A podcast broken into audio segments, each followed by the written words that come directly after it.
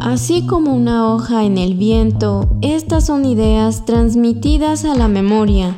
Bienvenidos a la hoja suelta de Libreta Negra MX. Ya estamos al aire.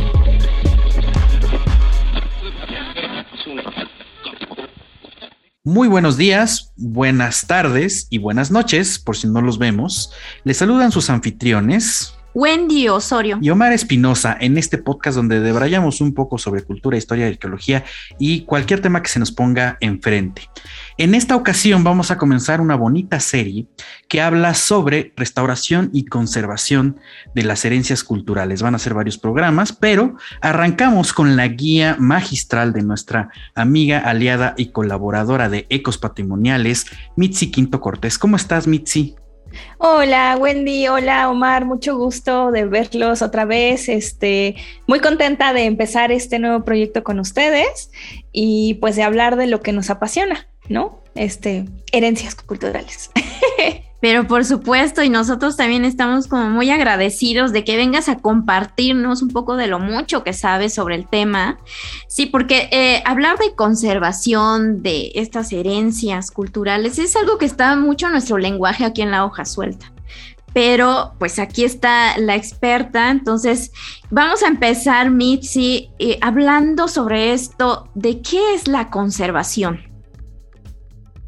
Ay, qué bonita pregunta. Bueno, pues sin, sin debrayar demasiado, aunque sé que este es un espacio justamente para que demos vuelo a la imaginación, eh, yo quisiera empezar por unas definiciones básicas, justamente para que podamos entender ¿A qué nos referimos cuando hablamos de preservar? ¿A qué nos referimos cuando hablamos de conservar y cuando nos referimos a la restauración?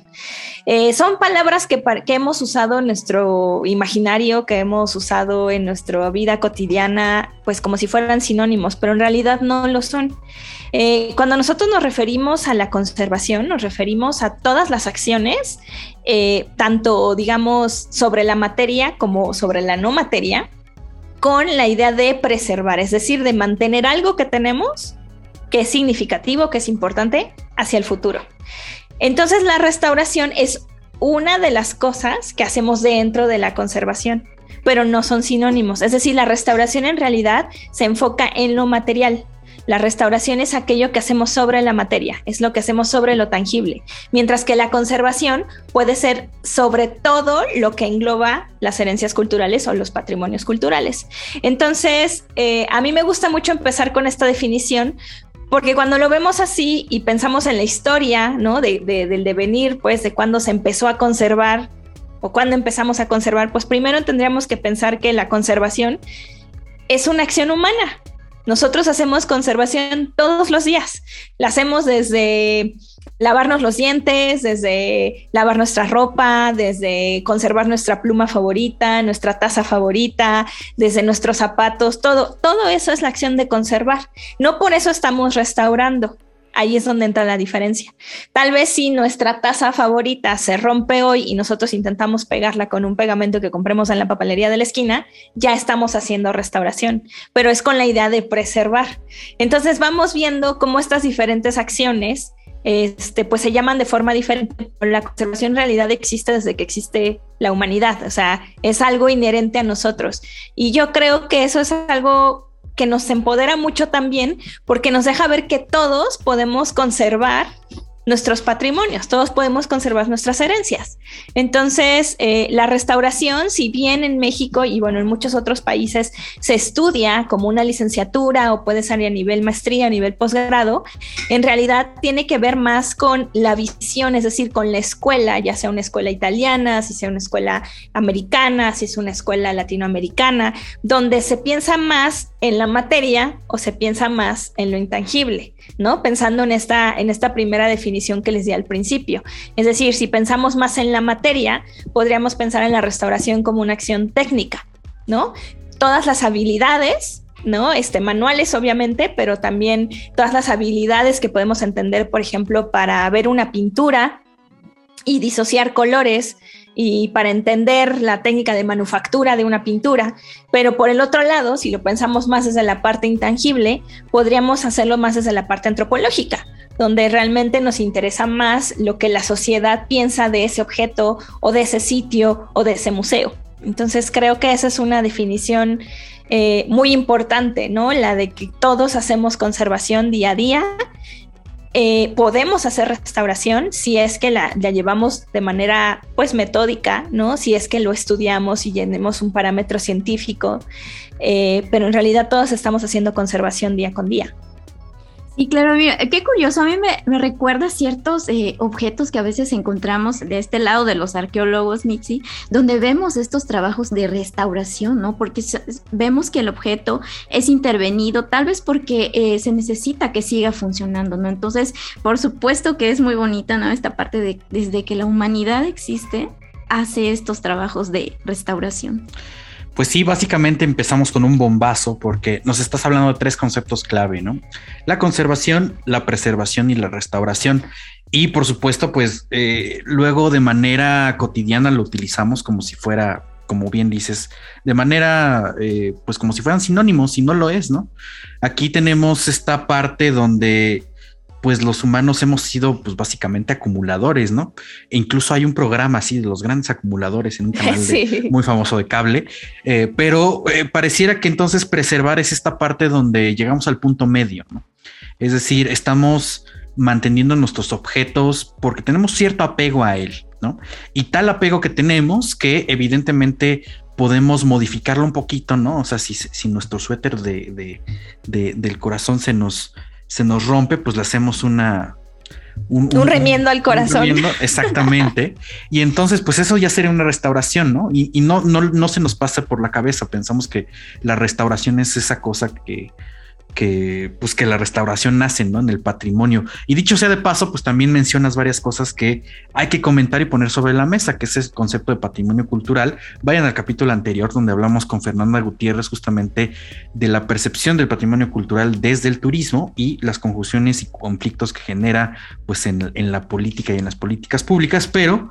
Eh, a lo que voy es que actualmente ha estado cambiando un poco esta percepción y concepto de patrimonio cultural a lo que llamamos herencias culturales. ¿Por qué, ¿Por qué se ha dado este cambio y por qué consideras que es importante, Mitzi? Uf, otra muy buena pregunta. Eh, nada más, a lo mejor como hilo conductor, me gustaría decir que la preservación, regresando a estos tres, como estos grandes tres este, conceptos de preservar, conservar y restaurar, la preservación, desde la manera en la que yo la veo y la vivo, es el objetivo. ¿Sí? Ese es el fin, preservar, mientras que la conservación es el camino y la restauración es uno de esos caminos para llegar. ¿Sí? Entonces, pensando en esta idea de que lo que queremos es preservar aquello que es importante para nosotros, pues preguntémonos entonces qué es lo que preservamos. Eh, podríamos pensar en la, en la palabra patrimonio, evidentemente, como aquello que nos deja el Padre, eh, que, por de ahí el patrimonio, ¿no? Pensando como eh, en el patriarcado, pues es todo eso que se hereda del lado del padre. Eh, pero ahora, como bien dices, existe este nuevo movimiento de llamarles herencias. desde mi punto de vista y desde mi práctica, en realidad el patrimonio o, llamar, o llamarle herencia para mí sigue siendo una parte muy interesante porque yo no te podría decir que uso una palabra sobre la otra yo uso ambas. Y en realidad para mí lo que significa más es lo que quieres transmitir con la palabra, más que la palabra por sí misma. Es decir, em, a veces con la palabra herencia siento que desde mi punto de vista queda un poco corto porque para mí mi patrimonio no es solamente aquello que heredé, sino es algo que yo estoy creando. De tal manera que lo que estamos haciendo hoy aquí, al estar los tres platicando sobre patrimonios, estamos generando patrimonio. Porque el patrimonio es aquello que es importante para alguien. Y no solamente desde una parte colectiva, sino desde una parte individual. Entonces, eh, a lo mejor cuando pienso en herencias, que podría decir, sí, algo que viene del pasado, que puede ser del pasado lejano o del pasado cercano, podría ser desde, no sé, mi herencia en agua, ¿no? Este, porque soy chilanga y seguramente tengo más raíces nahuas que zapotecas, aunque seguramente tengo zapotecas también, eh, también puedo pensar en mi pasado inmediato, como lo que me, me heredó mi abuela, pero también pienso en lo que yo voy a heredar, que yo creé hoy, como este episodio con ustedes. Entonces, cuando pienso en eso, herencias me queda un poco corta a mí porque pienso más en lo que estoy creando, en aquello que es significativo y que no importa cuándo fue hecho, simplemente fue simplemente es significativo. Eh, por otro lado, cuando pienso en patrimonios, tengo que ser muy cautelosa en el espacio en el que estoy usando esa palabra, porque si lo pienso desde un contexto en donde, por ejemplo, se piensa en las ideas del patriarcado, se piensa en las ideas de este discurso político, porque tenemos que tener consideraciones, eh, pues sí, de, de quién está en el poder y quién está decidiendo lo que se tiene que conservar o no, alguien que está decidiendo cómo se conserva eh, los recursos que se dan para eso que se va a conservar, pues entonces sí, el patrimonio eh, podría sonar más como una, un resultado del patriarcado. Entonces creo que lo que quiero dejar con esto es que finalmente estamos en un momento clave en el que estamos redefiniendo lo que es nuestro patrimonio, estamos como refinando la idea de las herencias y que al final es aquello con lo cual te sientes identificado, que podríamos llamarle de cualquier manera, podríamos llamarle significantes. A lo mejor yo me sentiría más cómodo usando la palabra significantes culturales. De hecho, sí, no se me había ocurrido, pero me sentiría más cómoda llamándole significantes culturales, porque incluso cuando yo pienso por ejemplo, en eh, un, un, museo, cuando pienso en un museo comunitario, cuando pienso eh, en, no sé, en una galería y todo, pues yo en realidad no, no veo a los objetos contenidos dentro de las vitrinas, no veo a los objetos contenidos dentro de estos espacios cerrados, sino yo veo toda la vibra, toda la energía, toda la dinámica social y entonces yo me refiero a ellos como lugares de significación cultural. Entonces, pensando en esta definición de mi práctica, pues pienso que sería mejor llamarles estos significantes culturales. Bueno, Mitzi, pero entonces eh, vamos a manejar esto de significantes culturales porque también suena como un poquito menos eh, excluyente, ¿no? Que la categoría, por ejemplo, de patrimonio. Eh, pero al final de cuentas, la importancia, ¿no? También de, esto que hablábamos, de, de, la conservación y, bueno, más bien la preservación y la conservación de estas herencias culturales o estos significantes culturales. Pero, ¿por qué conservarlos o preservarlos o hacer ambas cosas?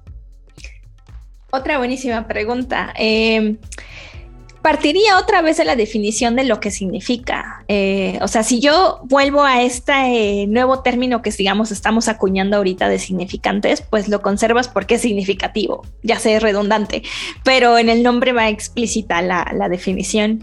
Eh, si voy a regresarme a lo que es patrimonio o a lo que es herencias, pues es porque hay una conexión con la identidad. Y esa identidad cultural, esa identidad sociocultural, o económica y sociocultural y todas las identidades que podamos pensar hacen que nos sintamos parte de un colectivo, hacen que nos sintamos parte de un espacio. Entonces, ¿por qué vale la pena conservarlas? Pues porque son parte de lo que somos, porque son parte de lo que nos distingue, de lo que hace que yo sea yo y no seas tú, que, que tú seas tú y no seas yo. Es parte de lo que hace que al menos este, te sientas también en comunicación y en comunión con otras personas pero también es lo que hace que tengas diferencias con otras personas. Entonces, pensando otra vez en, voy a usarlos ahorita como sinónimos y nada más es como para que podamos englobarlo mejor, pensando en esto de herencias, pensando patrimonios o pensando significantes, pues finalmente pueden ser compartidos o pueden ser individuales. Y compartidos puede ser desde entre nosotros tres, ¿no? Y que nos guste mucho Star Wars a los tres, hasta puede ser entre nada más yo, ¿no? O sea, me gusten mucho cosas muy específicas. Hasta puede ser que eh, toda, la, toda la banda que es este Star Wars fans, ¿no? Y que te sientes en comunión cada vez que encuentras otro fanático de Star Wars. Entonces, a mí me parece muy interesante porque eso es lo que hace que te sientas con una identidad y esta identidad es la que finalmente forma parte de, de, de esta parte tan humana que yo creo que es también lo que nos distingue de todos los otros animales eh, esta parte humana que es la que necesitamos para conectar, pero también la que necesitamos para ser nosotros y no ser cualquier otro. Eso está buenísimo porque pues básicamente nos estás hablando de pues de derrumbar un poco la imagen que se tiene sobre el patrimonio, herencia cultural o significante cultural, de que el patrimonio ah, o sea, en, el imaginario, pues son los objetos, ¿no? Incluso podríamos hasta, lo, separamos, ¿no? Como tal, eh, existe el material, el intangible, ¿no? Y cuando hablamos del material en particular, pues normalmente se nos viene a la cabeza, pues el edificio, el edificio, ¿no? Una iglesia, una pirámide, y si es más chiquito, pues no sé, una vasija y así. Eso es como el patrimonio, los vestigios arqueológicos, vamos a llamarle. Y no es así, en realidad lo que le da valor a ese patrimonio, a esa, herencia o a ese significante cultural, pues básicamente es eh, pues la comunidad y comunión que hay alrededor de él. Es decir, eh, la comunidad es un concepto muy poderoso que considero de manera personal que pocas veces se, se resaltan, ¿no? O sea, se habla mucho de cultura y demás, pero, pero se nos olvida que la cultura es esta creación que como, como la fuerza nos, nos rodea y nos trasciende. Entonces, eh, es bien importante poner como esas puntualizaciones y sabíamos que tú eras la indicada para este programa, pero pasando un poco justamente al, pensamiento de, pues de esta, de esta forma de, de trabajar estos significantes culturales, ya de, manera técnica, porque eso resalta mucho y, muchas veces llama muchísimo la atención, cómo es la restauración de estos significantes culturales, o sea, cómo podríamos poner un panorama general de cómo se trabaja, es decir, ya dijimos, no, pues, si yo le hago el remedio a mi, a mi suéter, pues ya restauración, pero realmente así es, o sea, ya ya entrando en, caminos técnicos, ¿no? En esta parte de la ramificación de, del caminito que vamos a tomar para que no se pierdan pues esos objetos y por supuesto las condiciones y conductas asociadas al mismo. Claro, pues bueno, hablando ya sobre lo que es la restauración como la acción sobre la materia, eh, a mí me, gustaría mucho hacer esta, también esta definición y aclaración, ¿no? Eh, todos hacemos conservación, pero no todos hacemos restauración, aunque tal vez todos podamos hacer reparaciones. Y esa es otra de las diferencias radicales. Una restauración es una acción metodológica y científica que tiene un, una, digamos, una línea porque tiene toda una coherencia y tiene todo un pensamiento científico, mientras que una reparación puede ser una acción manual simplemente para resolver algo, aunque no tengamos el conocimiento de lo que vamos a hacer ni de las consecuencias de que lo que vamos a hacer esté bien o esté mal. Entonces, mi, parche, todo, todo mal hecho, es una, es una reparación, no una restauración. Exactamente, aclaro, a menos que fueras restaurador y estuvieras restaurando tu propio suéter, lo cual pues sucede no también. no lo creo, pero me voy a quedar con reparación nada más. Sí, pensemos, por ejemplo, en una silla, ¿no? Que de pronto eh, se le rompe una pata y a lo mejor lo llevamos con un ebanista. El ebanista va a tener un dominio sobre la madera, un dominio sobre las técnicas, un dominio sobre los formoles, un dominio, o sea, va a tener todo un conocimiento. Si él intenta, por ejemplo, regresando a esta silla, si él intenta copiar el estilo de las otras tres patas que sí existen, entonces tal vez esté buscando hacer una restauración. Pero ¿cómo vamos a saber que está haciendo una restauración y no una reparación? No solamente por el uso de materiales, sino también por el respeto a la autenticidad. Y ese es otro de los conceptos que yo quiero traer con ustedes, porque nosotros dentro de la restauración tenemos diferentes conceptos clave. Tenemos lo que es la autenticidad y tenemos lo que es el original, ¿no? Existe una exaltación de lo que es lo original y la realidad es que el original casi es como una fantasía. Es una fantasía porque realmente ninguno de los que restauramos hoy estuvimos presentes en el momento original de la creación de ese objeto. Claro, a menos de que se trate de arte contemporáneo y creo que sería muy bueno hacer esa puntualización. En arte contemporáneo sí es posible que el artista hizo la obra hoy, hace dos horas, que tú como restaurador estuviste ahí y que de pronto pues necesita atención la obra y entonces a lo mejor tú sí viste el original y tú sí vas a poder decir, ah, esto es un material original o esta era la idea original. Pero todos nosotros, los que no tenemos la oportunidad de conocer al artista, entonces simplemente lo que tenemos que hacer es digo simplemente, pero en realidad lo que tenemos que hacer es todo un proceso de investigación para que nosotros no caigamos en la falsificación. La falsificación, regresando al ejemplo de la pata a la que se le rompió una, digo, la silla, ¿no? Y la pata que se rompió y que tenemos tres patas. ¿Tenemos información suficiente? Sí, porque tenemos otras tres patas.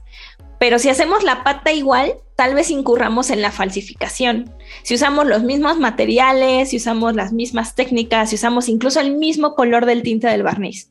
Porque entonces en un momento dado, tal vez cuando esa silla se herede, va a ser como es que yo me acuerdo que mi tía reparó una de las patas, pero ¿cuál fue de las cuatro? ¿Quién sabe? Porque la restauración en ese caso incurre en una falsificación. En cambio, si nosotros, por ejemplo, le pusiéramos una pequeña marca que dijera restaurado en 2022, en el futuro podríamos ver, ah, esa fue la pata que restauró mi tía. Entonces, ejemplos tan sencillos como los que les estoy poniendo ahorita son los que a nosotros nos permiten saber si lo que estamos haciendo es, es restauración, perdón, dentro de la conservación o reparación. Ahora, ¿cómo atendemos todo esto? Bueno, al principio podría decirte que por materiales. Es decir, nosotros como restauradores nos vamos especializando en diferentes materiales. Hay quien trabaja metales, hay quien trabaja cerámica, hay quien trabaja porcelana, hay quien trabaja joyería metálica, hay quien trabaja pintura de caballete, pintura sobre madera, pintura sobre tela, escultura, escultura de gran formato, escultura religiosa, pero también podría decirte que nos especializamos además en temporalidades. Es decir, que un restaurador de textiles a lo mejor este, prehispánicos, va a tener cierta experiencia sobre los materiales eh, que no va a tener un restaurador de textiles contemporáneos, porque unos van a trabajar eh, pues textiles sintéticos y otros van a trabajar textiles eh, naturales como algodón, como seda, mientras que el otro va a trabajar poliéster. ¿Por qué? Porque en el devenir, obviamente, de la creación de estos objetos, pues imagínense si nos especializáramos en todo, sería como tratar de abarcar todo y no saber nada, ¿no? Como dicen, el que mucho abarca poco aprieta. Entonces, en este sentido, lo mismo puede ser por materiales que por temporalidades y ahí imagínate todas las miles de combinaciones que puede haber. Pero esto que te estoy diciendo ahorita es partiendo de la restauración como la acción sobre la materia, que tiene que estar informada, por supuesto. Es decir, nuestro trabajo como restauradores es multidisciplinario. No podemos tomar decisiones de la nada basadas solamente en decisiones estéticas, como es que este color se ve bien o este tinte se ve bien o a lo mejor si le pongo este color. No, tenemos que fundamentarlas en conocimiento científico. Por eso es que yo hago tanto énfasis en que esa es la diferencia entre la reparación y la restauración. Entonces, ese conocimiento científico también viene desde las ciencias exactas, ¿no? Desde que trabajemos con un biólogo que nos pueda ayudar a la identificación de las fibras y nos diga este es este tipo de algodón que solamente crece en este tipo de lugar, pero también de personas que son, por ejemplo, historiadores, historiadores del arte que nos puedan decir, claro, en ese siglo se hacía esto porque tenemos el tratado de pintura que decía que el óleo se tenía que preparar de cierta y cierta manera. Entonces, cuando pienso en eso, a mí me gusta ver al restaurador como un gestor de la información que tiene por objetivo la preservación del objeto. Entonces, en esta preservación, lo que hace es como obtener toda esta información de todas estas diferentes disciplinas con la idea de encontrar la mejor estrategia para restaurar esto y que esto llegue al futuro. Entonces sí, puede ser diferentes, digamos que muchas diferentes variables y eso solamente si nos metemos al área de restauración. No me estoy metiendo ahorita en lo que es la conservación. No, pues ya, ya vimos que está súper amplio la parte de restauración y pero conservación. A mí se me figura como, son toda una serie de tareas, incluso yo creo que también la, esta que hacemos de manera manual, los no especialistas, por así decirlo, es una tarea para hacer lento el tiempo sobre lo material, ¿no? Una lucha contra el tiempo en cierta parte. Suena muy bonito eso, muy romántico, ¿no? Pero a la vez me imagino que está lleno también como de ciertas dificultades, porque entran en juego pues eh, las cuestiones del medio ambiente, eh, la propia acción humana, ¿no? Para con, por ejemplo, los bienes este, muebles que se eh, transportan, que salen para exposiciones, que se embalan, se desembalan, que viajan, que no viajan. Por cierto, ahí hay un tema polémico, ¿no? De, con esta cuestión de, de que hay un patrimonio por ahí que no puede viajar. se puede viajar o no se puede viajar, que si van a regresar o no lo van a regresar. Sí, pero esta parte que nos cuentas también es muy importante porque hay muchas historias en, dentro de, la restauración que son como un poco fallidas, ¿no? Porque luego creo que eh, a veces no tomamos en cuenta que sí tienen que llevarse a cabo, eh, pues precisamente por, eh, digamos, personas preparadas, especializadas, ¿no? Que tienen toda esta formación y, y, que pues sí, también esta parte, ¿no? Que mencionas de eh, trabajar con otros especialistas, ¿no? Eh, yo tenía la idea de que trabajaban mucho con, químicos, con, biólogos, eh, bueno, como aquí nos estás diciendo, pero Mitzi, aparte de todas estas cuestiones, ¿no? De, saber diferenciar, eh, por ejemplo, la restauración de otras intervenciones que se pretenden hacer sobre estas herencias, estos significantes culturales, ¿qué más tenemos que tener en cuenta para sí tener o poder obtener es esta cuestión de conservación y no lo contrario. Uf, ok. Creo que voy a tomar como una bonita antesala eso que dijiste que me encantó, Wendy. Em, nuestro trabajo como restauradores es antinatura.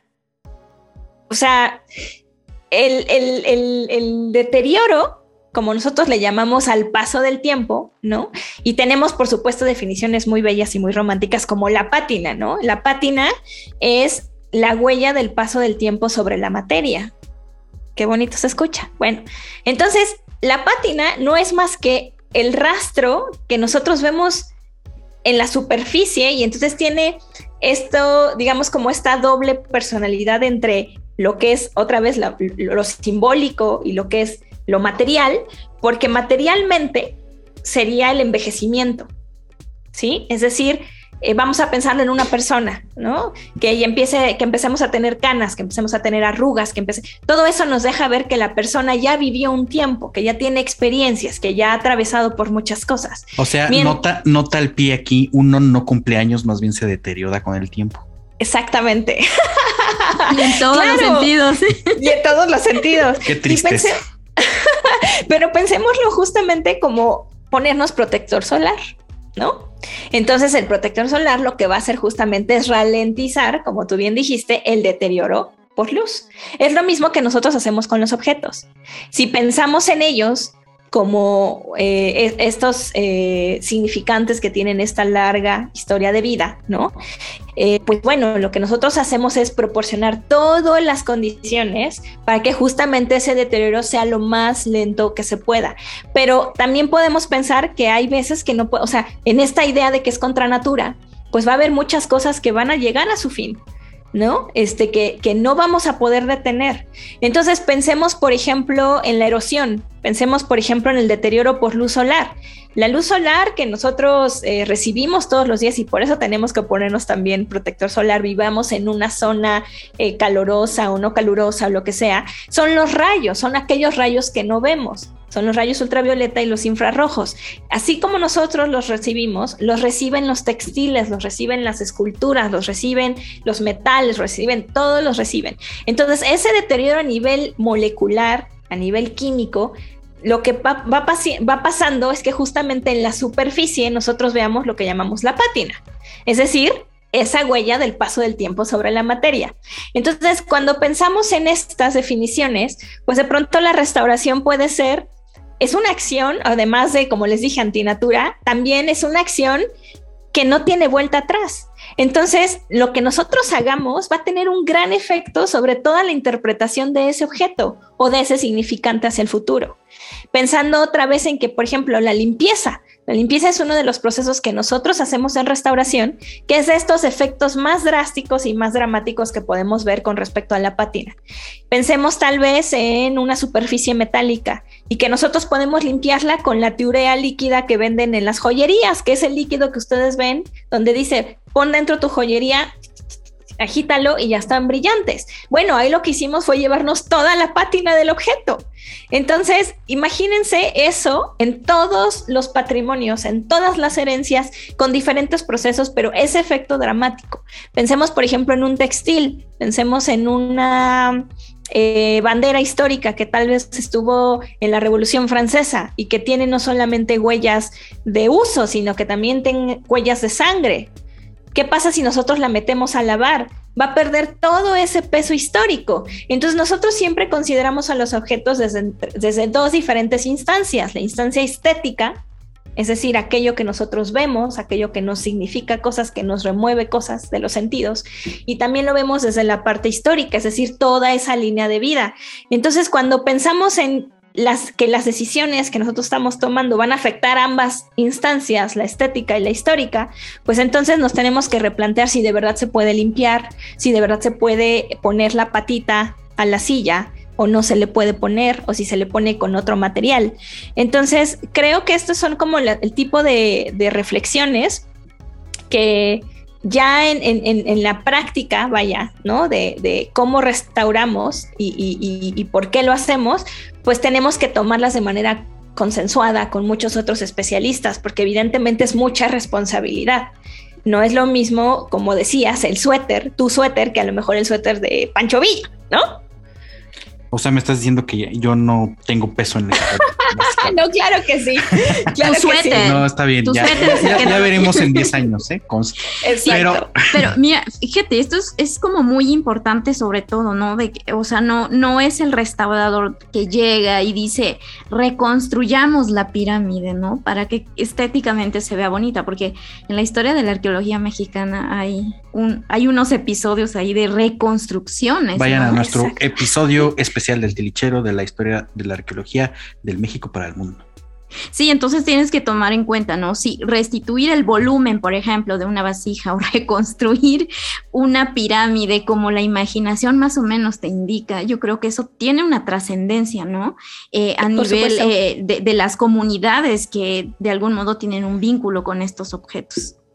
No, y además lo que estamos viendo es que hay mucho trabajo de fondo y pues obviamente detrás de cámaras hay muchas cosas que considerar, una gran responsabilidad y eh, pues mucha teoría, ¿no? Mucha teoría. Ahorita hemos estado hablando de tres conceptos clave, luego hablamos de patrimonio, herencias significantes, que si es material intangible, que todas las variantes y factores que tomar en cuenta, pero voy a aprovechar aquí eh, la situación porque tomando como excusa que acaba de cumplir un año esta serie afamada de Marvel que se llama WandaVision y puso en el ojo público una paradoja justamente de restauración y conservación, ¿tú qué opinas en términos teóricos, por supuesto, del barco de Teseo?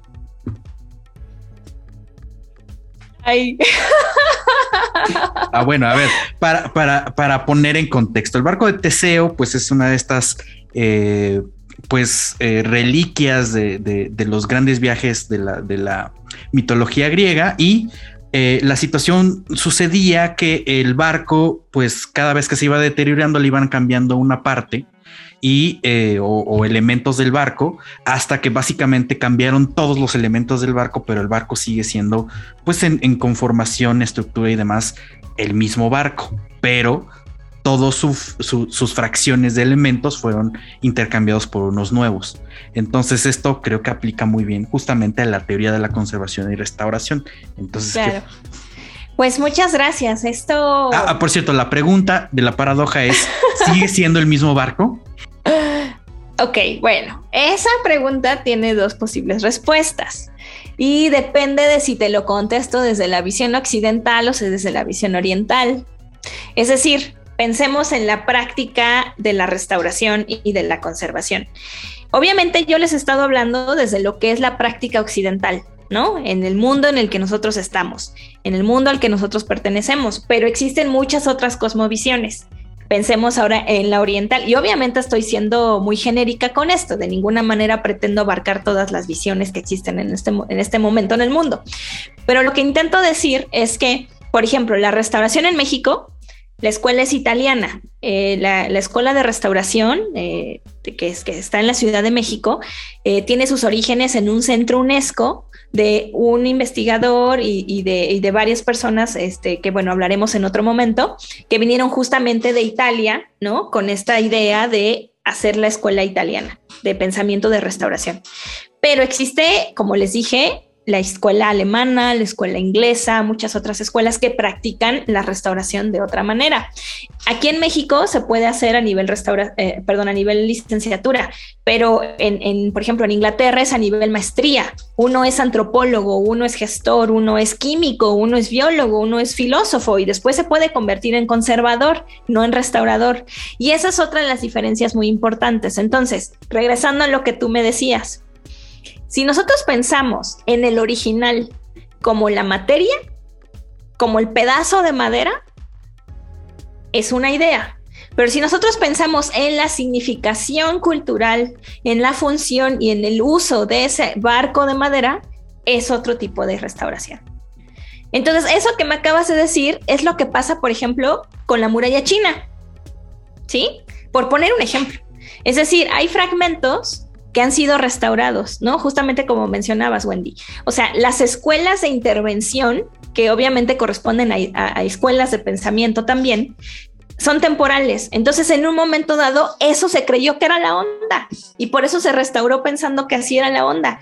Pero después llegó otra idea de pensamiento y fue como, no, todo lo que hemos hecho está mal, ya no hay que restaurar así. No, es que no hay que reconstruir, no es que sí hay que reconstruir, no es que hay que reconstruir usando estos materiales, no es que hay que reconstruir, no, ya no reconstruyas nada, deja que todo se muera y regresa a la naturaleza. No, no, no, es que cómo crees que vas a regresar a la naturaleza. O sea, todas estas ideas nosotros las podemos ver justamente en estos sitios tan emblemáticos que han pasado por tantos procesos de restauración, que podemos casi que ver ahí como un catálogo así de, mira, en los 60 se hacía así, en los 70, mira, ay, qué lindos, en los 80 le hacían así, ¿no? Mira, acá en los 90 y en los 2020 estamos haciendo esto. Entonces, regresando al ejemplo del barco, yo te diría que no hay respuesta ni negativa, ni positiva, ni buena, ni mala, sino que depende desde la cosmovisión en la que lo estás viendo. Si nosotros pensamos en el uso y función del barco, por supuesto que es el mismo barco. Pero si pensamos en la materialidad del barco, pues dejó de ser el barco original casi desde que empezó a funcionar, porque un barco nunca se mantiene con la misma madera al mismo tiempo, por la misma vida útil del barco. Entonces, esto es lo mismo que pasa, por ejemplo, con muchos templos en China o con muchos templos con toda esta filosofía india, ¿no? Del budismo. ¿Qué pasa ahí? Que, por ejemplo, contrastemos un templo eh, católico con un templo este, en la India que es, que es budista. Bueno, en, estos, en estos ejemplos orientales se puede repintar, se puede repintar, porque lo que importa es que esté en muy buen estado de conservación, que estén, que es la casa donde tú vas a orar, donde tú vas a estar en comunión, donde tú vas a poner tus pensamientos. Entonces, por supuesto, lo que importa es darle el mantenimiento que sea necesario. Entonces, cuando nosotros como restauradores vamos con esta filosofía occidental a un espacio oriental, decimos, ¡ay, pero qué le hicieron! Lo repintaron 30 mil veces. En cambio, si ellos fueran a ver lo que nosotros hemos hecho con nuestros templos acá, sería como es que los tienen en ruinas, por Dios. ¿Sí? Los tendrían que haber pintado desde hace mil años y ven, los tienen con la misma capa de cal del siglo XVIII, por Dios. ¿Cómo? Entonces, eso a mí me parece muy interesante porque nos deja ver que las prácticas hacia nuestras herencias culturales, hacia nuestros patrimonios culturales o hacia nuestros significantes culturales, como queramos llamarle, pues son culturales. Entonces, la manera en la que nosotros vamos a conservar lo que es significativo para nosotros, pues lo vamos a hacer desde nuestra idiosincrasia, desde nuestra cosmovisión. Entonces, por supuesto, pues no podemos decir que haya una sola manera de restaurar, porque todos lo vemos de forma diferente. Entonces, a mí me parece muy interesante lo que ahorita justamente mencionabas, ¿no? Si si pensamos en el barco como el pedazo de madera, o pensamos en el barco como un medio de transporte. Entonces, si el barco ya no permite eso, pues entonces, ¿cuál es la función? ¿Sí? Eso a mí siempre me, me llama mucho la atención, sobre todo en lo que ustedes mencionaban con ver a los objetos y no ver a los sujetos, que es lo que también les quería comentar. O sea, siento que mucho, en muchos momentos de esta historia, de esta práctica de la restauración, se ha visto al objeto como sujeto, cuando en realidad los sujetos deberían ser los que son importantes en la toma de decisiones. Entonces, por pues, decirlo de una manera, regresando a los templos, es como tomar decisiones sobre la iglesia siglo XVI sin contemplar a la comunidad de feligreses que vienen cada domingo a rezar. ¿En quién me estoy fijando? ¿En el pedazo de adobe o en las personas que vienen a rezar todos los domingos? Sí, entonces de pronto, por ejemplo, cuando tienes un templo, ¿no? Y de pronto hay que tomar estas decisiones sobre la materia o sobre el uso y función, que es justo lo que estábamos viendo con el ejemplo del barco, pues entonces a quién consideras? Eh, ¿Solamente te enfocas en la restauración del espacio físico, solamente te, te, enfocas a la restauración del espacio material, ¿no? Y ahí me parecería muy bueno lo que decían ustedes de esta también diferencia entre lo que llamamos bienes muebles y bienes inmuebles, ¿no? Entendiendo los muebles como los que se mueven, por eso muebles, y inmuebles los que no se pueden mover. Aunque ahora, por ejemplo, hay una nueva categoría que se utiliza mucho, sobre todo en el INA y sobre todo en estas ideas de este patrimonio que no es ni una ni otra, que antes se le llamaba, por ejemplo, muebles, bienes muebles asociados al inmueble, ¿no? O, o muebles, bienes muebles que se han vuelto, ahora sí que inmuebles por destino. ¿A qué me refiero con esto? Por ejemplo, las esculturas que están adosadas a, a una estructura. O pensemos otra vez en un templo a los altares, a los altares, pensemos en los retablos, que son estas grandes estructuras de madera eh, que pueden estar talladas, que pueden estar ensambladas y que pueden estar empotradas, eh, a lo mejor desde los cimientos, pero a lo mejor también pueden estar empotradas en el muro testero, que es, digamos, la parte de atrás de un templo. Entonces a eso ahora se le llama eh, viene bien mueble asociado al inmueble. Entonces quiere decir que tenemos estas, digamos, como diferentes categorías dependiendo de si podemos o no mover el objeto. Y, pensando otra vez en esto del templo, pues es por ejemplo, el retablo, lo restauras para que el retablo siga en pie, pero pues porque sigue en pie porque está en culto, porque le importa a una comunidad que va todos los domingos a rezar, o para a lo mejor todos los que están haciendo catecismo, ¿no? Pero si tomamos las decisiones pensando solamente en el objeto como materia, pues entonces regresamos a, lo que estábamos hablando del barco. Este, importa el pedazo de madera o importa más bien la devoción que hay hacia ese pedazo de madera. Y ya, eso con eso quería cerrar la idea. Entonces sí te contestó si era o no era. Sí, no, eh, es que eh, hay más de una solución aparentemente en ese tipo de paradojas. Y ya pensando en el, en el, pues en estas particularidades técnicas y de oficio, pues vemos que es todo un mundo, ¿no? Entonces no nada más es así como, ay, este, como el meme, restaurame esta esta, esta taza, ¿no, mijito? Porque tú eres restaurador. No, o sea... O, el niño Dios, ¿no? No, y sabemos que es importante, pero... Eh, pero digamos, no, no es como la misma funcionalidad ni las mismas ideas y todo lo que hay detrás, ¿no? Y e hilando un poco esta situación, pues de qué, debemos, qué, qué debemos de tener en mente cuando pensemos en conservación y en restauración, pues también hay que pensar pues en el futuro pues ya inmediato, básicamente, que es eh, pues el traslado a plataformas digitales o incluso instrumentos digitales, ¿no? Entonces, ¿cómo nos apoyamos, ¿no? Con, con este futuro que ya está aquí a la vuelta de la esquina, con el Internet de las cosas, como dirían por ahí. Sí, pues mira, yo te diría que es muy interesante esta incursión de la conservación digital. Eh, por ejemplo, ahora lo que mucho de lo que producimos hoy, o sea, mucho de lo que ahora es nuestro patrimonio, guion herencias, guion significantes culturales, pues es digital. Pensemos desde las fotografías que tomamos con nuestro teléfono, eh, de nosotros mismos, hasta las fotos que tomamos de algo, hasta el audio que tomamos de un espacio, una canción que nos gusta, pero toda esta información también ya es parte de nuestro patrimonio, ya es parte de nuestra herencia cultural. Entonces, de las herramientas de las que nos podemos apoyar, pensemos, por ejemplo, una fotografía, ¿no? Este, de una pintura tenemos la pintura y tenemos la fotografía de la pintura. Hay que conservar ambas, pero los procesos de conservación son distintos. Entonces, el apoyo en esas tecnologías lo que nos permite a lo mejor es que si por X o por Y ya no tuviéramos la pintura física, tendríamos el respaldo de la información, al menos a nivel imagen, ¿no? Que nos permitiría a lo mejor hacer una reproducción o que nos permitiría hacer una réplica. Una réplica, entendiendo la diferencia entre una reproducción y una réplica, sería que, por ejemplo, si tenemos, pensemos como la imagen de la Virgen de Guadalupe, ¿no? Que, por ejemplo, en algunos templos, pues tienen eh, reproducciones porque justamente es una imagen autorizada que simplemente se reproduce como los libros, que son reproducciones de un texto original. Pero cuando tenemos una réplica, lo que intentamos es generar un objeto que tenga las mismas cualidades de ese original. Entonces, si tuviéramos una réplica, por ejemplo, de una pintura, intentaríamos usar las mismas técnicas y los mismos materiales. Es decir, una, una pretensión de imitación, aunque sabemos que no va a ser la original. Esto obviamente es como meternos en, en muchos términos, este, interesantes y a lo mejor escabrosos y a lo mejor misteriosos que podemos hablar después, pero nada más les quería hacer mención de esto porque es lo mismo que pasa apoyándonos con las tecnologías, ¿no? Entonces, no solamente nos ayudan para hacer conservación, de lo que sí tenemos, ¿no? En físico, aunque no sea digital, pero incluso la información digital hay que conservarla.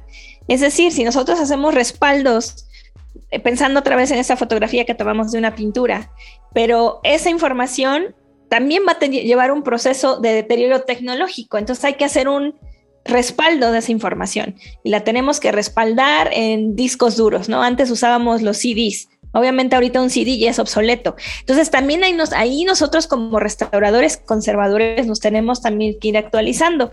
Algo que ha incursionado y que a mí me gustaría mencionar aquí porque es también otra de mis áreas de, pues sí, como de interés y otra de mis pasiones justamente son las humanidades digitales.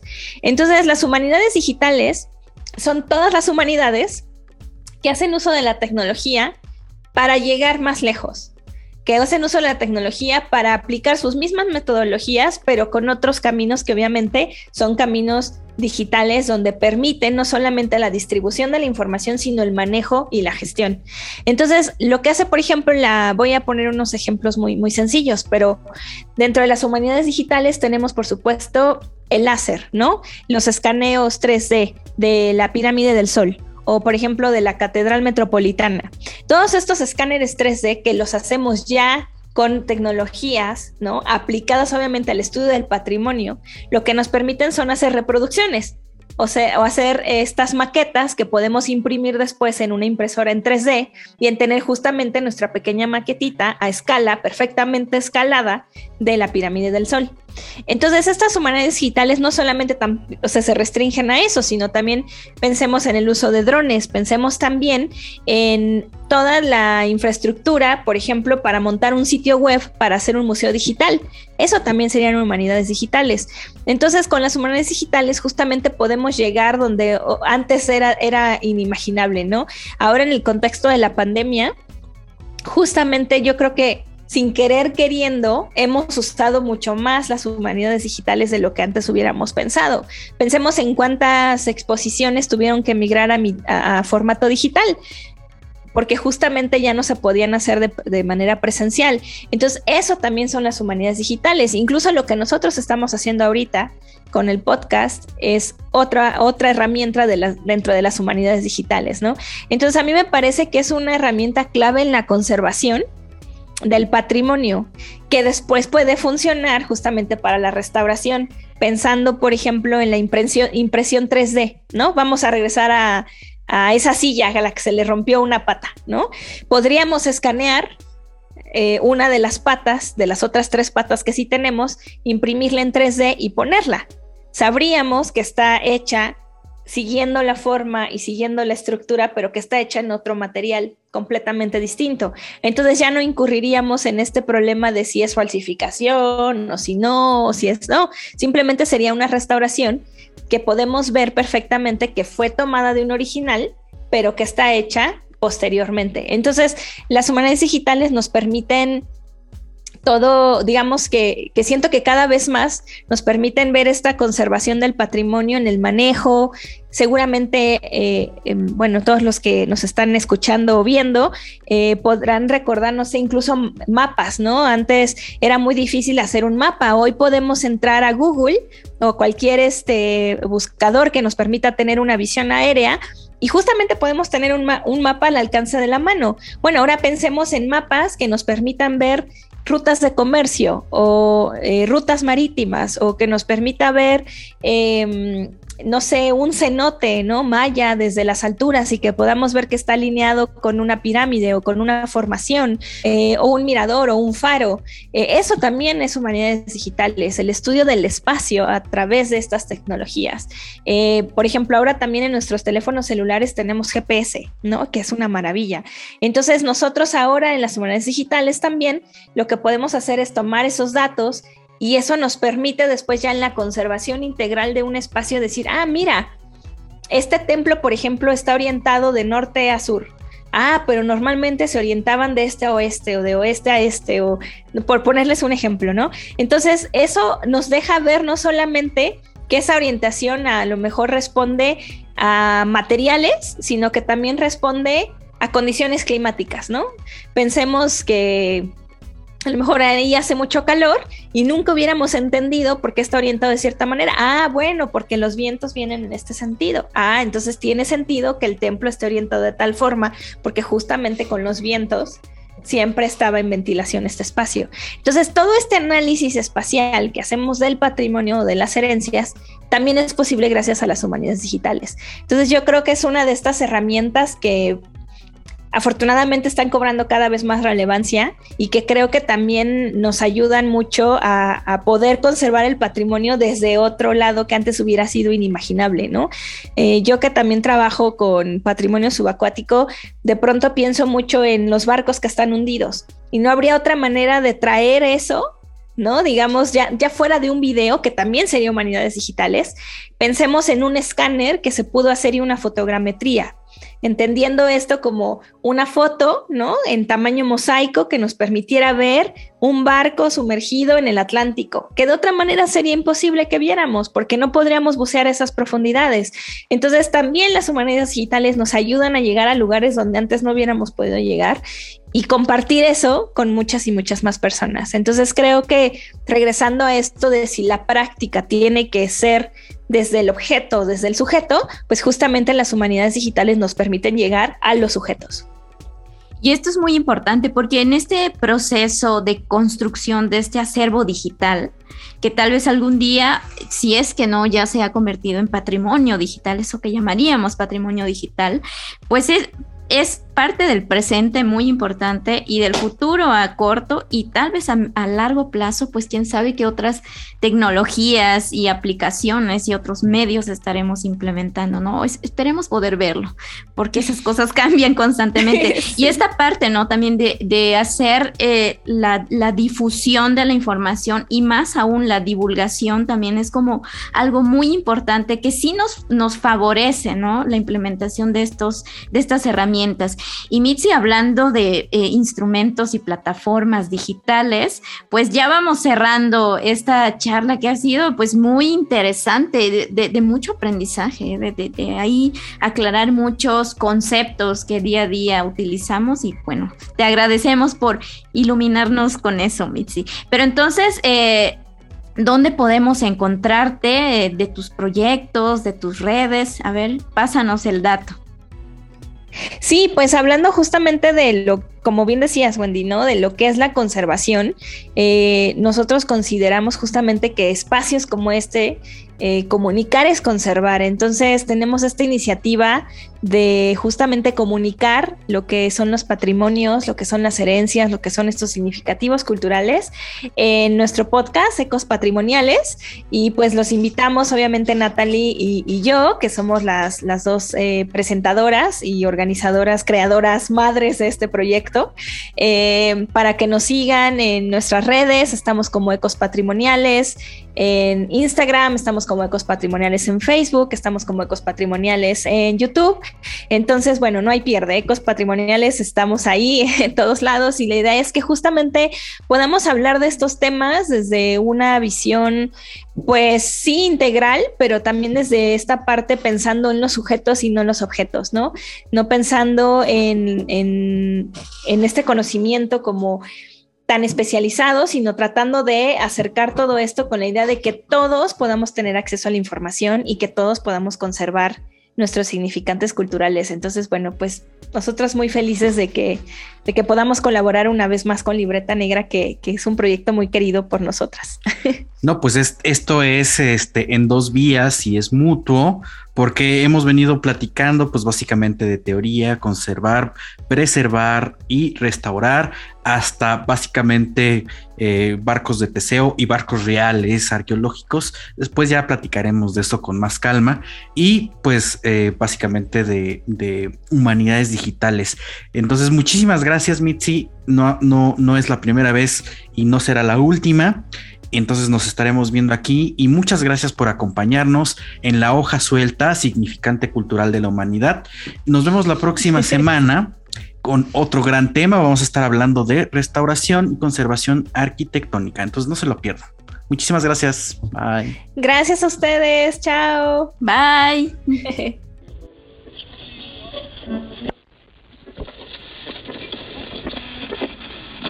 Gracias por acompañarnos. Nos escuchamos la próxima transmisión. Y en caso de que no nos veamos, buenos días, buenas tardes y buenas noches. Cultivamos memorias al aire.